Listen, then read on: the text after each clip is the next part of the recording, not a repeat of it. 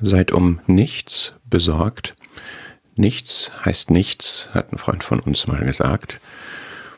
Und es ist interessant, dass wir in allen Bereichen, wo wir diese täglichen Anforderungen, Beanspruchungen, Belastungen erleben, dass wir da auch in der Bibel Zusagen finden, dass Gott dort seinen Beistand reingibt. Und das gilt auch für den Bereich der Versammlung. Wir haben das bei Paulus gelesen. Die Sorge um alle Versammlungen hat ihn täglich umgetrieben.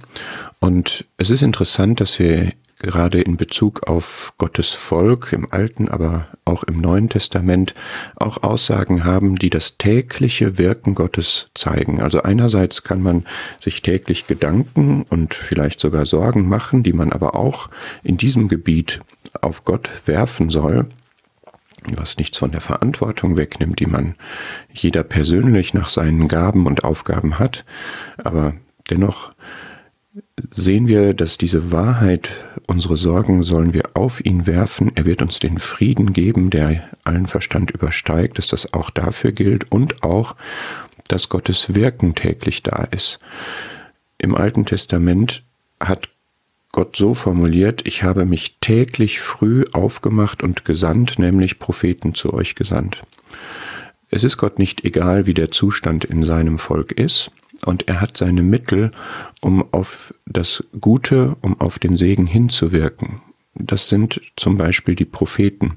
Auch heute der prophetische Dienst, der Dienst der Weissagung. Gott wird senden. Gott wird täglich Impulse geben, auch durch prophetische Dienste, um Veränderung zu bewirken, wo die nötig ist, um Belebung zu wirken, wo die nötig ist, um Korrektur zu wirken, wo die nötig ist. Der Herr wird auch weiterhin, wie das in der Anfangszeit der Apostelgeschichte war, täglich hinzufügen, die gerettet werden sollen. Seine Kraft ist immer noch da, sein Wunsch ist immer noch da, dass alle errettet werden. Er will das.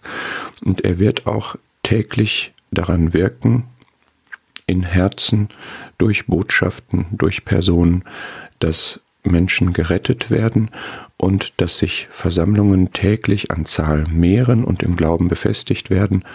Das ist vielleicht nicht immer in numerischen Kategorien messbar, aber das Wirken seines Geistes, das wirksame, lebendige Wort ist da und es fehlt auch nicht an Gläubigen, die sich ihm zur Verfügung stellen, die ihn durch sich wirken lassen. Die Kanäle sind für sein Wirken.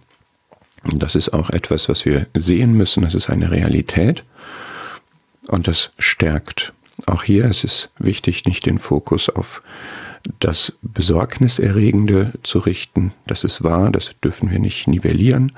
Aber das andere ist auch wahr.